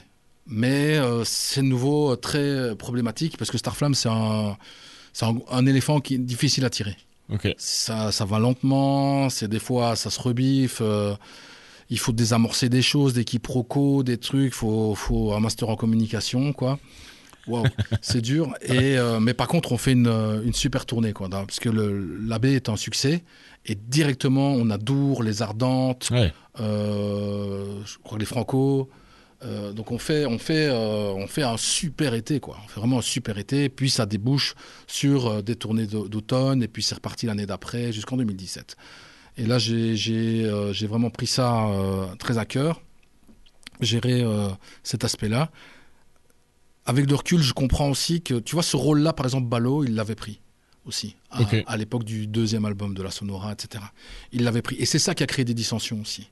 C'est-à-dire qu'à un moment donné, quand tu es vraiment le nez dans le guidon, dans les négociations, dans des rapports avec euh, une maison de disques et tout, tu as une vision beaucoup plus à jour de ce qui se passe, de ce qui pourrait arriver, de ce vers quoi on peut aller, des options, etc. Tu les discutes déjà en amont avec les personnes concernées du business, mais quand tu dois faire le retour Ouais, t'es un pigeon voyageur autres. entre. Ouais, voilà. Et donc, du coup, les autres te voient comme si tu avais déjà pris la décision ou comme si tu avais déjà fait des accords avec euh, les autres. Donc, ça ouvre la porte à toute la paranoïa, euh, etc. Ouais. Et je comprends que c'était compliqué pour Balo à ce moment-là aussi, de vivre ça. Parce que nous, on lui renvoyait tout un climat de suspicion aussi.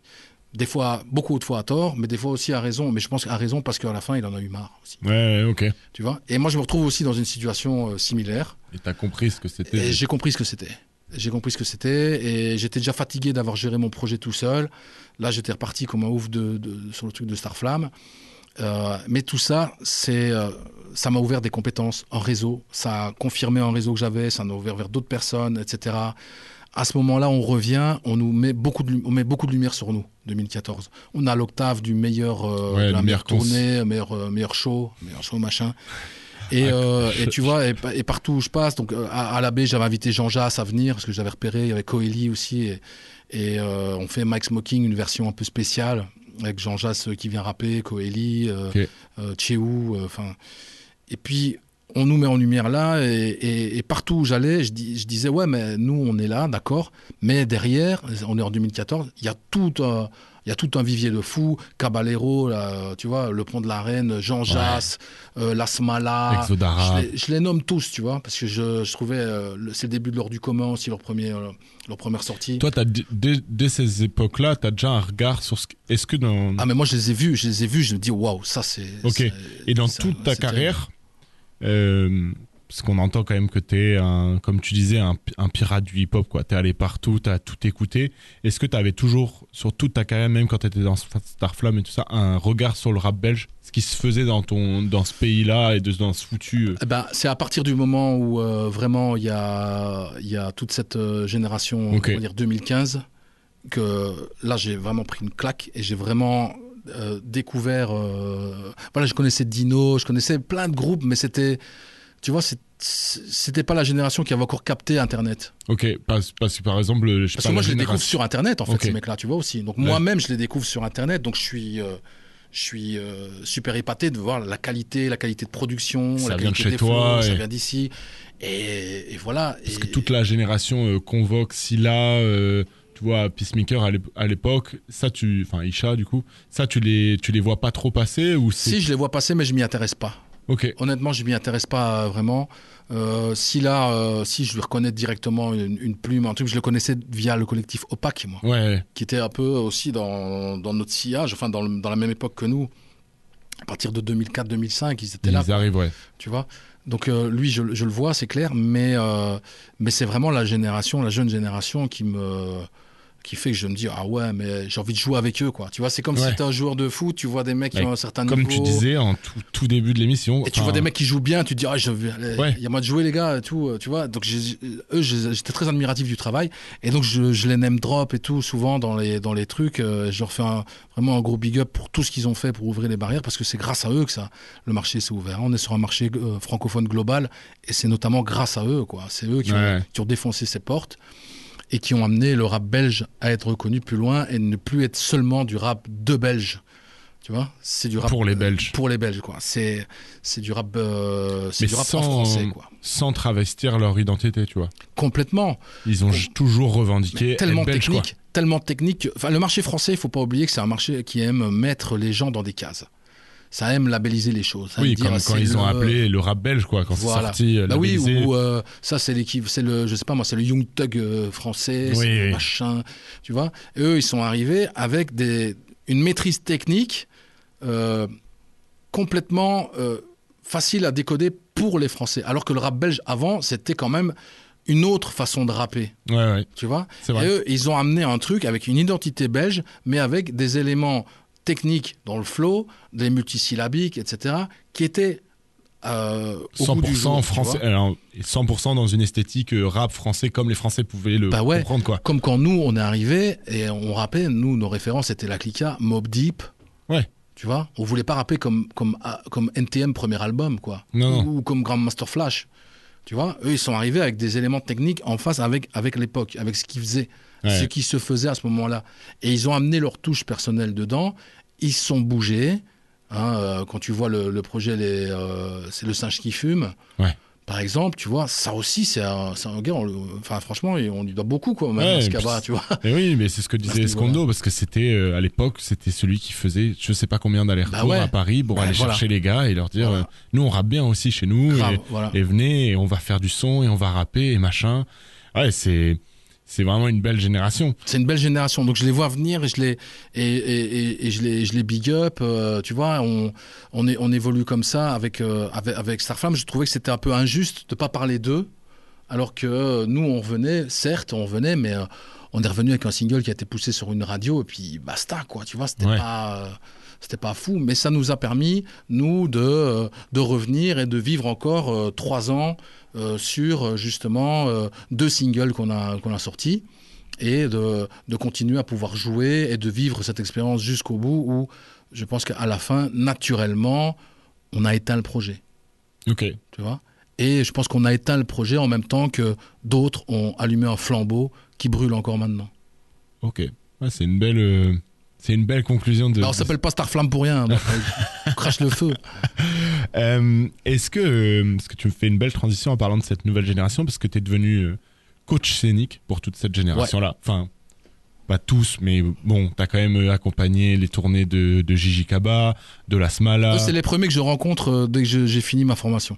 Je fais une formation en France, trois mois au studio des variétés à Paris, où euh, je me retrouve euh, à croiser L'Homme Pâle, euh, Gaël Faye, il y avait Damso qui était passé avant, enfin tu vois, et donc j'apprends le métier là-bas. J'apprends un métier où je connais beaucoup de choses instinctivement, aussi grâce à de l'expérience que j'ai vécue, mais là j'apprends une pédagogie, trouver les mots. Premier truc que je dis là-bas aux, gens, c'est putain, vous parlez comme dans les livres. Et cette pertinence du langage, elle permet d'atteindre, si tu veux, euh, l'artiste peut-être plus précisément dans ce qu'il recherche et vers quoi il peut aller. Parce que coach scénique, c'est pas metteur en scène, c'est ouais. aller chercher les idées euh, qu'un artiste a pour sa performance en scène, des choses qu'il ne sait pas comment réaliser ou qu'il a envie de réaliser ou des idées qu'il a qu'il veut mettre en place, en discuter avec lui et le pousser à réaliser justement ses ambitions euh, d'artiste en scène. Et donc euh, là, j'apprends tout un langage, tout un, toute une pédagogie, euh, comme je l'ai dit, et une psychologie aussi à avoir avec les artistes. Ouais. Parce que moi, j'étais artiste, mais après, je, il faut pas qu'ils aient l'impression que je suis euh, le, Le mec, donneur, le, euh, ouais, donneur le leçon. moi, les gars, j'ai fait Starflame, et puis je peux vous donner des conseils, machin. Ouais, tu vois, ça marche plus. Ouais. Ça marche plus. Ça. Et puis j'ai pas envie de, de jouer à ça. C'est vraiment, ça fait vraiment vieux con. Mm. Et donc je finis et boum, premier truc, je me retrouve avec Jean-Jacques et Kaba. Pour un coaching complètement détendu. C'était avec un, un- donc je fais ça comme assistant d'abord avec euh, euh, Benjamin Georgeon, qui est une pointure en France dans, dans le coaching scénique et qui a été euh, mon prof. C'est celui qui a fait aussi. euh, qui a accompagné la Smala C'est le même gars ou pas? Non, moi j'ai fait la Smala. Lui, il a fait, il avait fait Roméo Ok. euh, la première fois. Euh, et, Et, et quand tu rejoins Kaba et Gigi, c'est pour. au réflecteur sur un coaching scénique quoi, avec lui. et c'est double hélice. assistant avec lui. C'est quelle époque? C'est au moment où ils sortent l'album où il y a le morceau avec Hamza. C'est là où j'entends la première fois. C'est euh, Double hélice. C'est double hélice. Le double hélice 3 Non, deux. euh, deux, euh, Ah, c'est B, je crois. Et, du coup, Bae. Ouais. Et ça doit être le 2, je crois. Euh, Mais le coaching, gaulerie, quoi. Putain, les mecs, ils sont incroyables. ils sont incroyables en scène, voilà, et ça se passe, ça se passe super bien. J'avais fait jouer Kaba à un festival que j'organisais à Liège, parce que j'organise aussi des trucs euh, euh, via soit Spray Canard, soit je suis, cur- je suis curateur, je programme aussi pour des, Ouais. pour des, euh, des événements. J'avais fait jouer Kaba sur Pont de la Reine à Liège, et il était venu, il n'y avait pas beaucoup de monde, c'était pas une bonne heure. et il était vraiment parti, limite Furax, je pense de là. voilà, il est venu il a cachetonné quoi. Et bon, il a bien fait quoi. Il y a pas, il y a pas du, du monde de ouf. Et euh, là, il, re- il revient dans la même salle et je me retrouve à travailler avec lui. Donc c'était vraiment génial.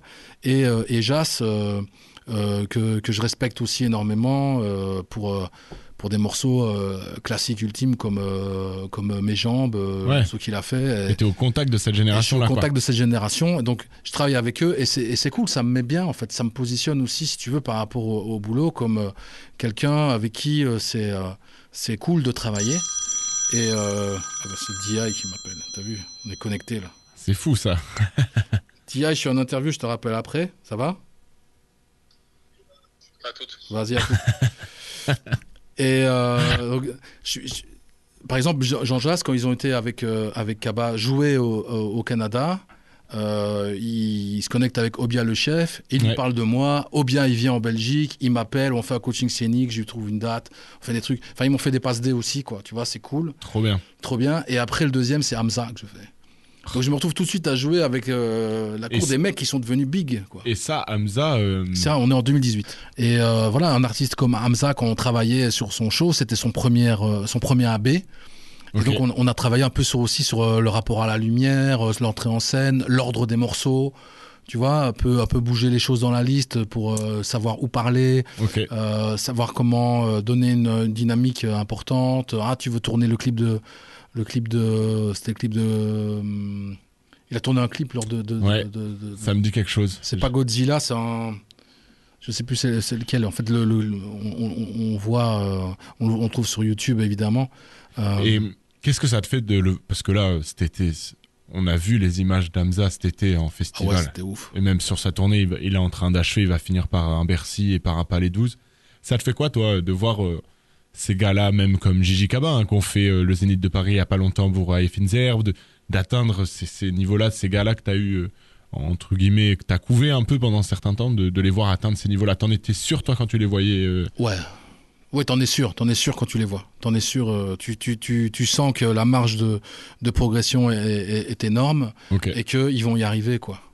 il n'y a pas voilà. de doute. Il n'y a pas de doute. Hamza, c'est différent, tu vois, il a quand même eu euh, des, des passes plutôt club, euh, machin. Ouais, ouais. Il s'est déjà retrouvé en festival. Là, il est revenu en festival, mais c'est les chansons qui portent complètement l'artiste. Ouais, mais tu enfin personne pouvait si tu pouvais imaginer ça si t'étais vraiment un fan mais tu vois moi j'ai beaucoup écouté Hamza, je le voyais jamais devenir une aussi grosse Voilà. star Exactement. que maintenant, tu vois. Bon moi là c'est devenu c'est irréel ce qu'il est en train de et vraiment tant mieux pour lui parce qu'il le mérite.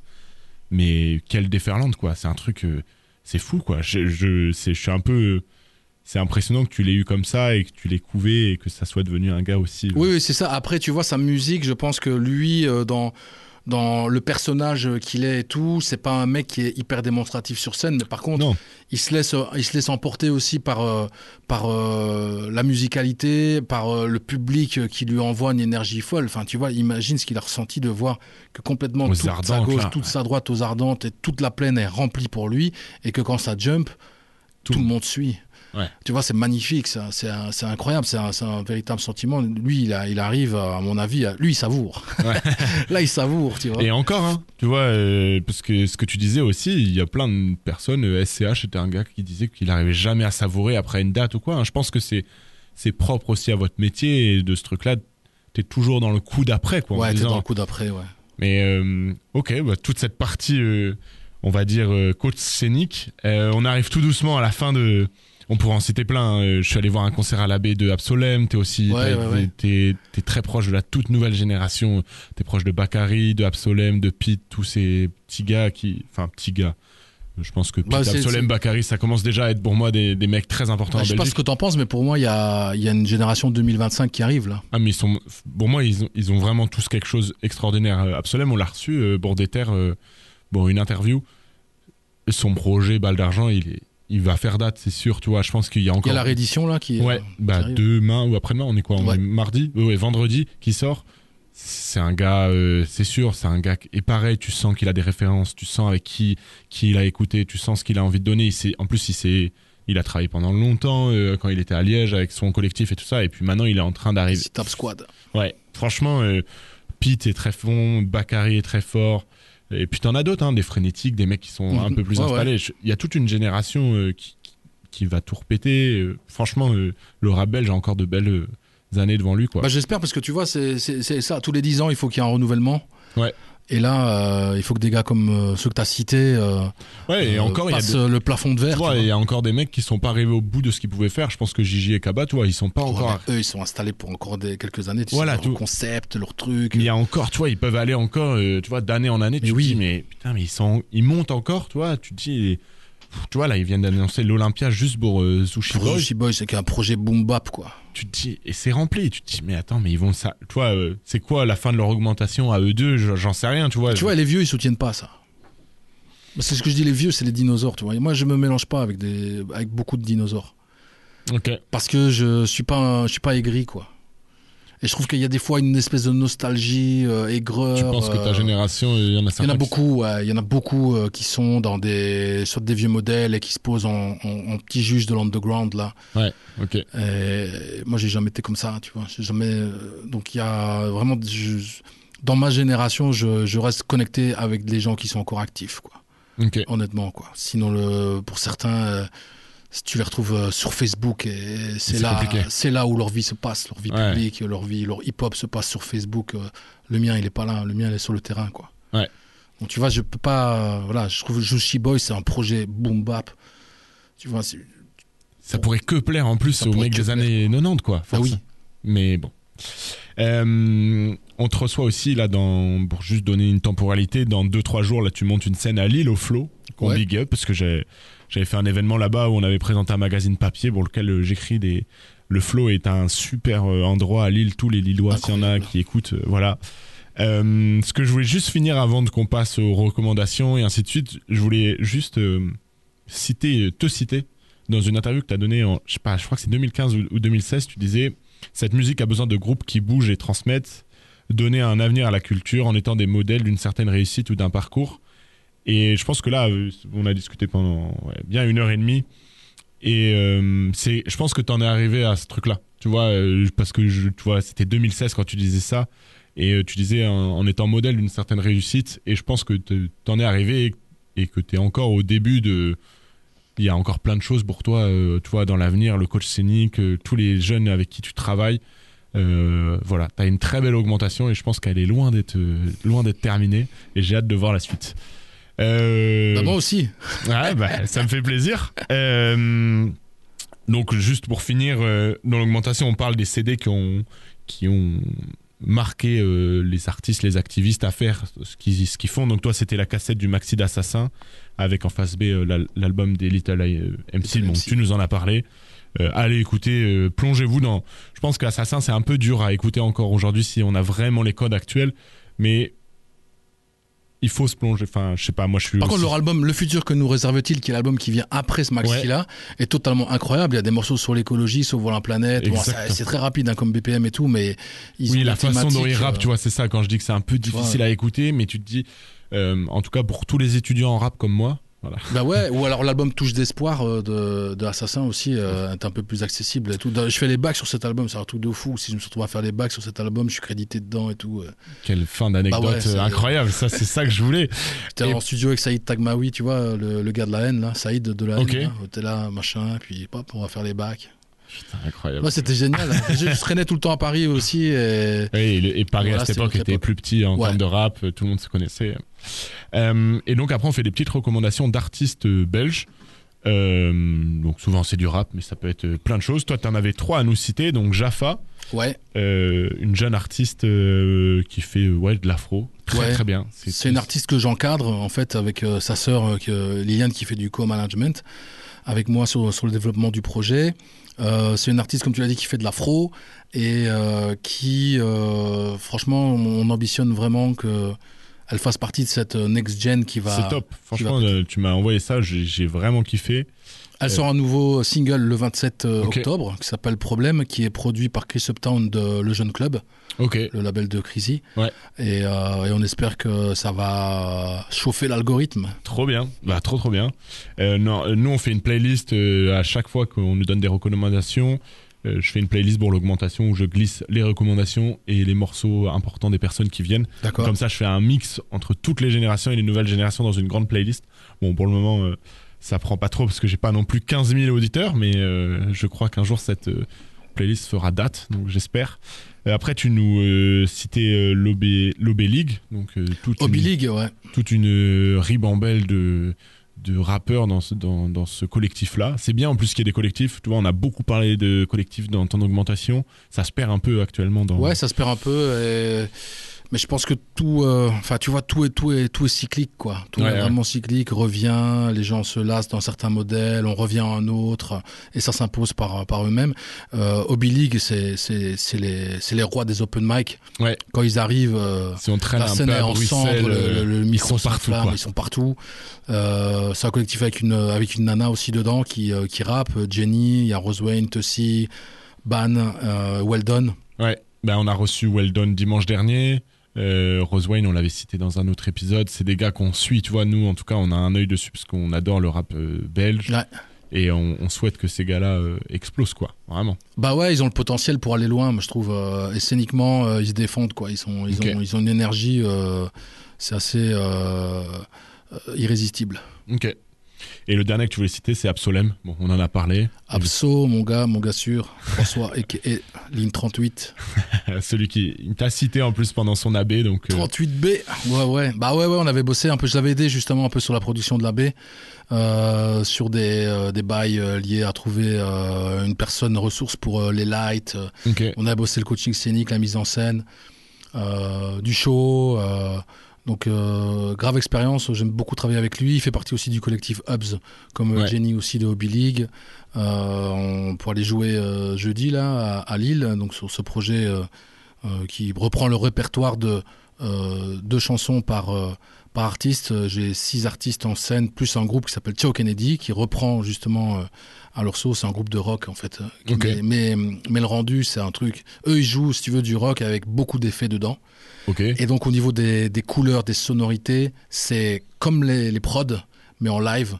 Et ça envoie une énergie euh, complètement folle. C'est pas un truc qui fait comme petite jam euh, dans la cave du Bonnefoy ou euh, tu vois où il y a un côté un peu plus euh, euh, jam à la cool, tu vois. Machin. Ouais. On est vraiment sur, un- sur du gros son quoi. Ok. Et donc là il y a Jenny, euh, Absolem. Ona qui a fait la première partie de- d'Abso aussi et, et qui monte, euh, JS qui fait plutôt de la pop, Mona qui fait du R&B, Ouais. Marou aussi qui fait du R&B en anglais, et tu l'as dit Bakary qui vient en tête d'affiche parce que c'est une affiche 100% liégeoise en fait. Ok. Donc on, c'est j'avais bien, produit ce tu show-là aussi en février à Liège, on a fait 800 places sold out euh, à la Caserne Funk Ah, mais c'est là avec où... Jean Jass Ouais. en, en tête d'affiche. La fierté d'être belge, tu vois. On commençait l'épisode en disant que t'étais fier de et tu mets encore Liège sur la carte et là Mais tu ouais. l'emmènes jusqu'à Lille, quoi. Donc c'est assez ouf. Et moi de mon côté, je veux citer euh, Zon Zonmai Zombé. Zombé, Ouais, ouais, on prononce comme. Voilà, je un peu type euh, pour le moment hyper pop, euh, non, aller dans les trucs euh, assez neufs là.